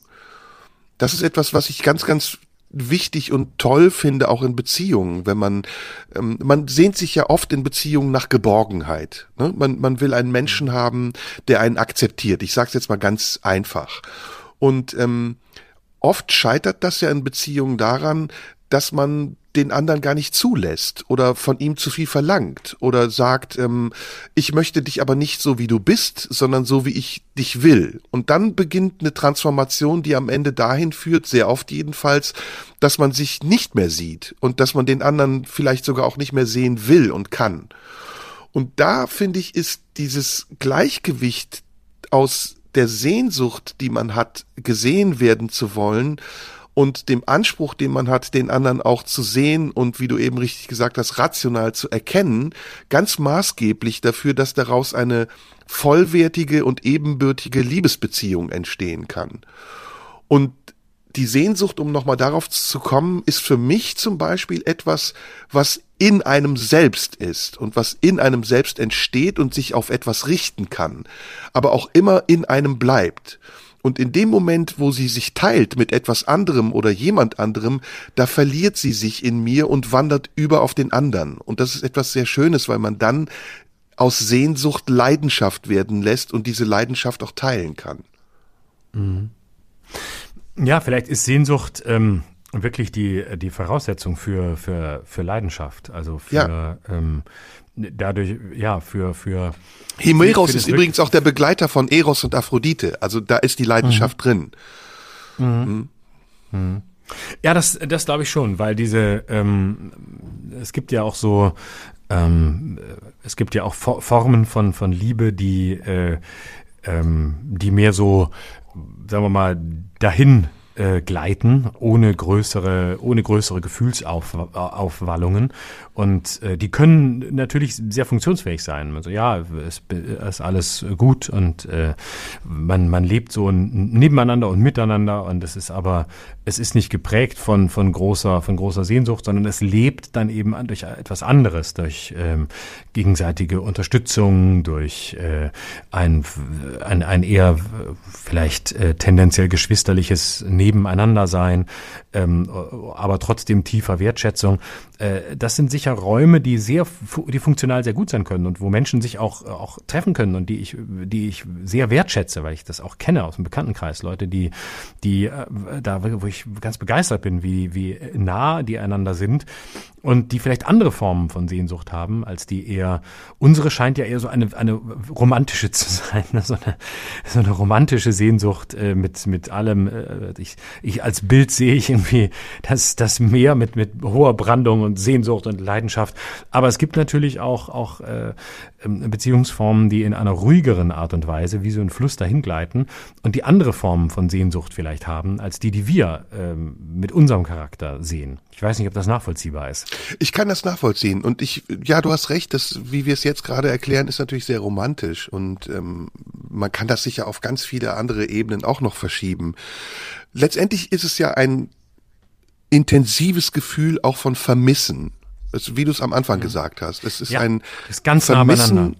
Ja, es ist ganz nah beieinander. Es, es gibt so Momente, ich wollte dich das gerade auch fragen und dann fiel es mir selbst auch ein, wo du ja auf einmal Sehnsucht spürst. Du vermisst jemanden, du denkst an jemanden oder an etwas, wie du ans Meer oder ich an irgendwas anderes und dann spürst du ein positives Gefühl aber von Vermissen. Es ist kein, es ist ein gewisses Gefühl von Vermissen. Es ist kein ungewisses Gefühl von Vermissen mit der Angst, dass du das vielleicht nicht haben kannst, was du da willst oder vermisst, sondern du bist dir dessen gewiss, dass es irgendwann kommen wird, aber du bist mhm. vielleicht ungeduldig und es ist jetzt nicht da, aber es ist vielleicht später da. Und das ist das Schöne an Sehnsucht, was du ja am Anfang auch so bezeichnet hast. Sehnsucht ist für mich auch ein positives Gefühl, auf jeden Fall. Mhm. Mhm. Es ist ganz anders als ähm, äh, als als Melancholie oder ja. gibt's jetzt andere verwandte Begriffe, die dann eher ins Dunkle abgleiten, Schwermut mhm. oder Verzweiflung, Hoffnungslosigkeit. Sehnsucht ist für mich auch immer mit einem Aufbruch und einer Hoffnung genau. verbunden. Genau, und weil es, es gibt ja diese die Sehnsucht hat ja etwas Angefülltes, ne? während ähm, es gibt ja auch eine Leere. Ne? Man, man sehnt sich nach etwas, was man nicht hat oder nicht haben kann oder was nicht in der, was, was gar nicht da ist. Und dann ist es, hat es eine ganz andere, hat es ja eine ganz andere Qualität. Und Sehnsucht kippt ja nie in eine Leere, sondern Sehnsucht hat ein Ziel. Und das andere wäre dann eher das, das Abgleiten in so eine, in so eine Düsternis. Und äh, ich würde mir etwas wünschen, was aber ich nicht habe oder was nicht da ist oder was für mich nicht da ist oder nicht erreichbar scheint oder was auch immer oder was in meinem Leben keinen Raum hat, weil ich dem keinen gebe oder weil es nicht da ist, warum auch immer. Und diese Form von, das, das wäre keine Sehnsucht. Das wäre eben dann eher ein, ja, wie würde man es nennen? Das wäre eher ein sich verzehren. Nee, das hat auch schon wieder so was Romantisches. Mhm. Das ist eher so ein zielloses, etwas, hoff, äh, etwas hoffnungsloses Wünschen. So würde ich es dann nennen. Hm. Weißt du, wonach ich mich sehne? Auch ganz, ganz, ganz stark. Wonach? Nach Ruhe. Mhm. Und um das Thema mhm, von, von äh, eben nochmal aufzubringen, nach Frieden. Ja. Mhm. Das ist äh, irre, ne? Also was heißt, es ist irre? Es ist eine ganz starke Sehnsucht in mir, die, die ganz oft auftaucht, dass ich denke, lass es doch jetzt mal stillstehen. Lass, halt mhm. doch mal kurz die Zeit an oder die Luft oder sag jetzt mal nichts. Und ganz mhm. oft muss man da Geduld haben oder gegen diese Unruhe ankämpfen, die einen umgibt, die manchmal auch in einem selbst ist. Mhm. Aber das ist für mich wirklich ein ganz, ganz hehres Ziel, nach dem ich mich sehne. Ruhe, innere und äußere Ruhe und Frieden. Mhm. Ja, das, das kann ich nachvollziehen. Das glaubt man bei, bei so Typen wie uns natürlich nicht, dass ausgerechnet hm. wir uns das wünschen, weil es uns natürlich die, die Arbeitsgrundlage entziehen würde. Aber ich glaube, man braucht es sogar in sich selbst, um dann auch in die Welt hinaustreten zu können und äh, dem Wahnsinn und dem Unfrieden der Welt äh, wieder begegnen zu können. Das äh, na, das sind ja oft diese äh, quasi diese diese gegenläufigen äh, äh, Strebungen, die wichtig sind. Ähm, man, man kann nur äh, wirklich äh, äh, tanzen, wenn man eigentlich einen sehr äh, festen festen Tritt hat, wenn man sehr genau weiß, wo man steht, dann kann man äh, beweglich sein. Beweglichkeit setzt ja immer voraus, dass ein fester Stand da ist, sonst äh, sonst ist es Gezappel. Ja, und, ja. Äh, und so ist es da, so ist es in der Hinsicht, glaube ich auch. Ja, wir beide hatten ja mal, es gibt ja auch Momente von Losgelöstheit, ne? Von, von Loslassen. Und wir beide hatten ja mal diesen Moment, als wir an deinem Traumort zusammen waren. und ähm, einen Tag miteinander verbringen konnten, ohne dass wir etwas zu leisten hatten. Also ich weiß, genau. wir haben uns beide total darauf gefreut und dieser Tag war auch wunderschön. Ähm, oh, ich muss dir eine Geschichte erzählen. Vielleicht darf ich das kurz mhm. erzählen. Ähm, ja, weil diese, diese Geschichte verkörpert das, was ich dir gerade erklären will. Ähm, es gibt einen wunderbaren Film, ähm, der heißt Artificial Intelligence. Und das ist der letzte Film, den Stanley Kubrick ähm, drehen wollte. Und er ist ähm, gestorben vorher. Und dieser Film wurde dann zu Ende gebracht von Steven Spielberg. Ich weiß nicht, ob du diesen Film kennst. Nur vom Namen, nicht gesehen. Das war damals ein ziemlicher Flop, weil es ein sehr elegischer Film ist und weil es ein sehr langer Film ist. Aber es ist ein wunderbarer Film, der im Grunde genommen nichts anderes ist als die Adaption der Pinocchio-Geschichte. Mhm. Ein, ein Junge, der Androide ist, wird von einer Familie adoptiert, die keine Kinder kriegen kann. Und dieser Junge ist eine Maschine, ist ein Roboter, so wie Pinocchio ja auch eine Holzfigur ist. Und er ist dazu geschult, genauestens zu beobachten, was um ihn herum passiert und kann das binnen weniger Sekunden adaptieren und sich darauf einstellen. Er ist also hochgradig lernfähig. Das Einzige, was dieser Junge nicht kann, der übrigens unglaublich gut gespielt wird vom damals sechsjährigen ähm, Haley Osmond heißt er, glaube ich, der wirklich faszinierend. Macaulay Culkin. nee, nee, ein ganz junger Darsteller, ja. der, ich müsste jetzt seinen Namen googeln, mhm. Osmond heißt er mit Nachnamen, Haley Osmond, glaube ich, mittlerweile ein erwachsener Mann. Und er spielt das unglaublich gut, so dass du in seiner Bewegung immer siehst, dass er auch ein künstliches Wesen ist. Mhm. Und das spielt er. Das ist wirklich ganz, ganz toll dargestellt. Und mhm. das Einzige, was er nicht kann, ist zu lieben. Er weiß mhm. nicht, wie das ist zu lieben. Und das ist aber ein ganz tiefer Wunsch in ihm, so wie auch im Pinocchio-Motiv das ist, dass Pinocchio dann irgendwann, um Liebe zu erfahren, abhaut von zu Hause und sich auf eine Odyssee begibt. Und so ist es auch mit mhm. diesem Jungen. Er flüchtet irgendwann von zu Hause mit einem kleinen Teddybären, der an seiner Seite ist und erfährt sozusagen das große, weite, die große, weite Welt, das Leben und sucht aber dabei das Lieben. Mhm. Und ich kürze das ab. Am Ende passiert etwas, ähm, die Welt geht unter, er wird eingefroren in einem Raumschiff und fliegt in die Zeit und tausende von Jahren später wacht er wieder auf und es gibt keine körperlichen Wesen mehr, sondern nur noch Seelen und Geisteswesen, die aber dazu in der Lage sind, sein Inneres zu erkennen und zu verstehen, was er gerade denkt. Und das können sie und sie reden auch nicht mit ihm, sondern sie kommunizieren mit ihm über Gedanken. Und dann fragen sie ihn, was dieser Junge sich wünscht. Und das ist eine der beeindruckendsten Szenen, die ich, glaube ich, jemals in meinem Leben in einem Film gesehen habe, die mich heute noch sehr berührt, weil sie genau das tangiert, was ich selbst empfinde, wenn ich an den Begriff Sehnsucht denke. Mhm. Diese Wesen fragen den Jungen, was er will, was er sich wünscht. Und er sagt, er will wissen, wie Liebe geht. Und er will die Liebe zu seiner Mutter spüren. Er will wissen, wie das ist. Und dann sagen die Wesen, das können wir dir ermöglichen, aber unsere Technik ist noch nicht so weit, dass wir dich danach weiterleben lassen können und deine Mutter auch am Leben halten, sondern du wirst nur einmal für 24 Stunden die Möglichkeit haben, zurückzugehen. Und dann wirst du das erfahren, was ist, aber am Ende, wenn du einschläfst, wird das alles wieder weg sein. Mhm. Und dann hat der Junge Tränen in den Augen und sagt, ja, ich will das, auf jeden Fall, ich will das, auf jeden Fall. Und dann sagt die Fee, die ihn dahin bringt, okay, wir machen dies für dich und dann wacht er morgens auf, ist wieder in der Situation, in der er als Kind in dieser Familie war und hört unten seine Mutter. Und du siehst, er spielt das so toll in seinen Augen, dass er Liebe spürt. Und er genießt jede Sekunde dieses Tages. Und jede Millisekunde ist für ihn wie ein Paradies. Und am Ende versucht er nicht einzuschlafen. Aber die Mutter, die natürlich auf ihn aufpasst, er ist ein Kind und nichts davon weiß, versucht ihn zum Schlafen zu bringen. Und dann liegt er im Bett und das ist, also ich, das berührt mich jetzt, wo ich dir erzähle. Es ist, und du siehst, er will nicht einschlafen. Das ist das Elementarste, was jedes Kind eigentlich nicht will. Wach bleiben, weil es an diesem Glücksmoment des Lebens weiter teilhaben will. Und dann schläft er aber ganz glücklich und selig ein. Und das ist zum Beispiel etwas, was für mich sinnbildlich ist für, für Sehnsucht, Glückseligkeit in einem Moment. So wie wir damals, als wir in diesem mhm, Restaurant genau. am Meer saßen und Muscheln gegessen haben und uns dessen bewusst waren, dass wir gerade einen sehr schönen, glücklichen Moment erleben. Mhm.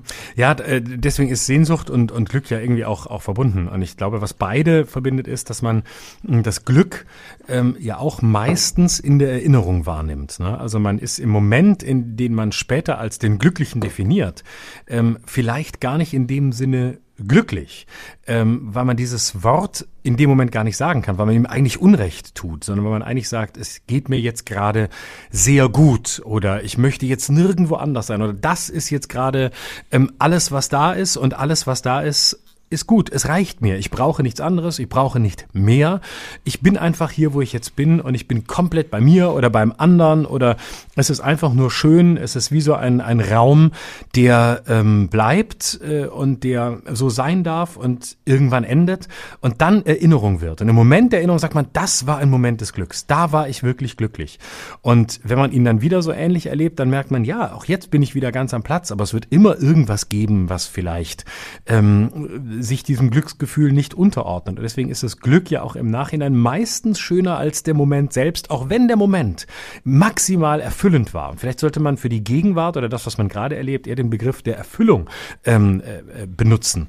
Es ist gerade erfüllend. Ich bin angefüllt mit Erfahrung, mit Lust, mit Freude, mit Liebe, mit was auch immer. Und alles ist in diesem Moment richtig. Aber das Glück ist, glaube ich, was für die Erinnerung, genau wie die Sehnsucht. Hm. Ja, und eine Sache, die habe ich ja letzte Woche gepostet und du hast sie geteilt, ist auch eine Sehnsucht, nämlich dass wir beide ein Tatort-Team werden. Ja, das fand ich sehr gut. das das wäre so geil, oder? Das wäre so ja, geil.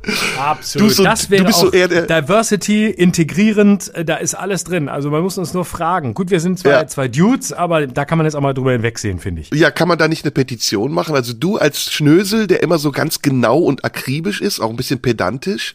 Und mhm. ich so eher der Chaot, der Draufgänger, der sich immer in komische Situationen begibt, aus denen du mich dann wieder rausholen musst. Genau. Und unser Assistent und, und Pathologe ist Flair. Ja, ja genau. super. Genau. Flair ist doch der perfekte Pathologe, oder? Absolut. Und wer ist, wer, wer ist der, wer ist der Böse? Ah, da gibt's viele, das ist je nach Episode, aber ich find's allein geil, wenn wir in den Keller gehen und Flair steht da und sagt, der Einschuss war in der rechten Brust, der Einschuss war in der rechten Brust. Ich glaube, der war sofort tot. der muss aber einen polnischen Namen haben, Paschinski oder so. Ne? Genau, ja genau, sehr gut. Ja, ja, das ist gut. Äh, Kann da, man das nicht irgendwie ist, ist, ist auch eine politische ist auch eine politische Botschaft da. NATO-Osterweiterung und so, da sind viele Assoziationen drin, die man, die dann findige Kritiker haben, die wir überhaupt nicht reingeschrieben haben, die aber so wahrgenommen ja. werden. Und aber können wir das nicht irgendwie uns bewerben? Und ich habe auch überlegt, wir müssten so nach Magdeburg oder nach Stendal oder so, weißt du? In, in, genau, in so eine Oststadt, Oststadt. ne? Ja. ja, genau, so, ja, ja, ja wo, wo, es, noch keinen gibt, wo aber so, wo, das ist wunderbar, weil so, weißt du, so die, die, die Fassaden der Provinz, die aufrechterhalten werden und dahinter ist Sodom und Gomorra. Ja, ja, Görlitz ginge auch oder im Westen Braunschweig mhm. ginge auch. Genau. Ey, unbedingt. Du hast doch Kontakt hier. Du bist doch mit allen ARD-Sendern eng verbunden. Ich krieg da was hin. Ich gehe da mal hin und äh, führe da mal ein Gespräch und dann läuft die Sache. Nächste Woche habe ich schon Ergebnisse, sage ich dir. Wird, wird äh, in der ARD auch immer schnell entschieden. Das dafür ist die ARD bekannt. Es wird immer schnell, es wird zack, zack. Also du gehst einmal rein, gehst wieder raus. Ist ein bisschen wie im Silicon Valley. Ne? Also wenn du eine Idee hast, wird sofort umgesetzt. Hm. Also hiermit bewerben wir uns und wer uns schreiben will und uns unterstützen möchte, der macht das bitte an die Marlene Dietrich Allee 20 in 14482 Potsdam oder bei dir, ne? Ja, oder bei mir Instagram at Schröder Live. Folgt mir, schreibt mir Direktnachrichten. Wie gesagt, es wird alles gelesen. Auch Korrekturen sind willkommen und äh, überhaupt, aber viel Liebe ist natürlich auch willkommen. Und Sag mal, du Sackratte, du hast die ganzen Nudes, die du bekommen hast, alle behalten, ne? Ja, natürlich habe ich ähm, äh, alle, ähm, alle behalten. Ah. Ja, habe ich nicht weiter, weitergeleitet. Du leitest mir die Briefe, die an die Marlene Dietrich kommen ja auch nicht weiter. Aber Ey, ich, ich habe eine ganze so, Kiste ich glaube, es kommt, es kommt deutlich mehr, mehr Briefe als als äh, Nudes, leider. Echt? Ich würde auch gern mehr. Ja, ich bin ja auch ein Bildtyp. Ich würde auch gern mehr sehen und weniger lesen müssen. Ja gut, aber das haben wir ja jetzt hiermit getan, ne? aufgefordert, uns News zu schicken. Ich habe eine ganze Kiste voll Briefe übrigens für dich. Ganz, ganz tolle Briefe. Es sind bestimmt boah, zwei, dreihundert Briefe, die wir bekommen haben. Her damit! Her damit, mache ich. Das nächste Mal, wenn wir uns sehen. Was hast du denn noch ja, auf dem Schirm, die letzten paar Minuten hier? Ach, ich hatte, ich hatte nur so einen, so einen, so einen kleinen Scheiß. Ich wollte mit dir nochmal über unseren lieben Olaf reden und die Rolle von Olaf Scholz, ähm, aber müssen wir jetzt auch nicht mehr machen. Machen wir nächste ich Woche, Ich bin ne? jetzt auch müde, ja. Ich Olympische auch, ja. Winterspiele hatte ich noch, aber ich habe zu China alles gesagt, was ich sagen wollte ähm, und ähm, das reicht eigentlich auch. Mehr ja, man, der Bogen ist Mehr jetzt, muss man zu ne? dem Quatsch. Münchner Sicherheitsabkommen haben wir, wir haben es alles in den großen Themen, äh, haben wir es alles verhandelt. Mehr ist nicht zu sagen. Man muss auch wissen, wann Schluss ist. Zum Beispiel jetzt. Ja, finde ich auch. Dann machen wir jetzt Schluss. Ich wünsche dir eine schöne Woche, mein Lieber. Das war das sehr, sehr auch. schön heute. Und ähm, ja, das Bis ist eine gute Woche. Freundschaft, ne? Bis nächste Woche, oder? Sagt ja. man Freundschaft? Ja. Liebe, nachdem wir uns Liebe, sehen. Liebe, das ist es. Liebe ist es. genau. So, in diesem Sinne, bis nächste Woche. Gehabt euch wohl. Ja, tschüss. Tschüss. Das war Schröder und Sumunju. Der Radio 1 Podcast. Nachschub gibt's in einer Woche.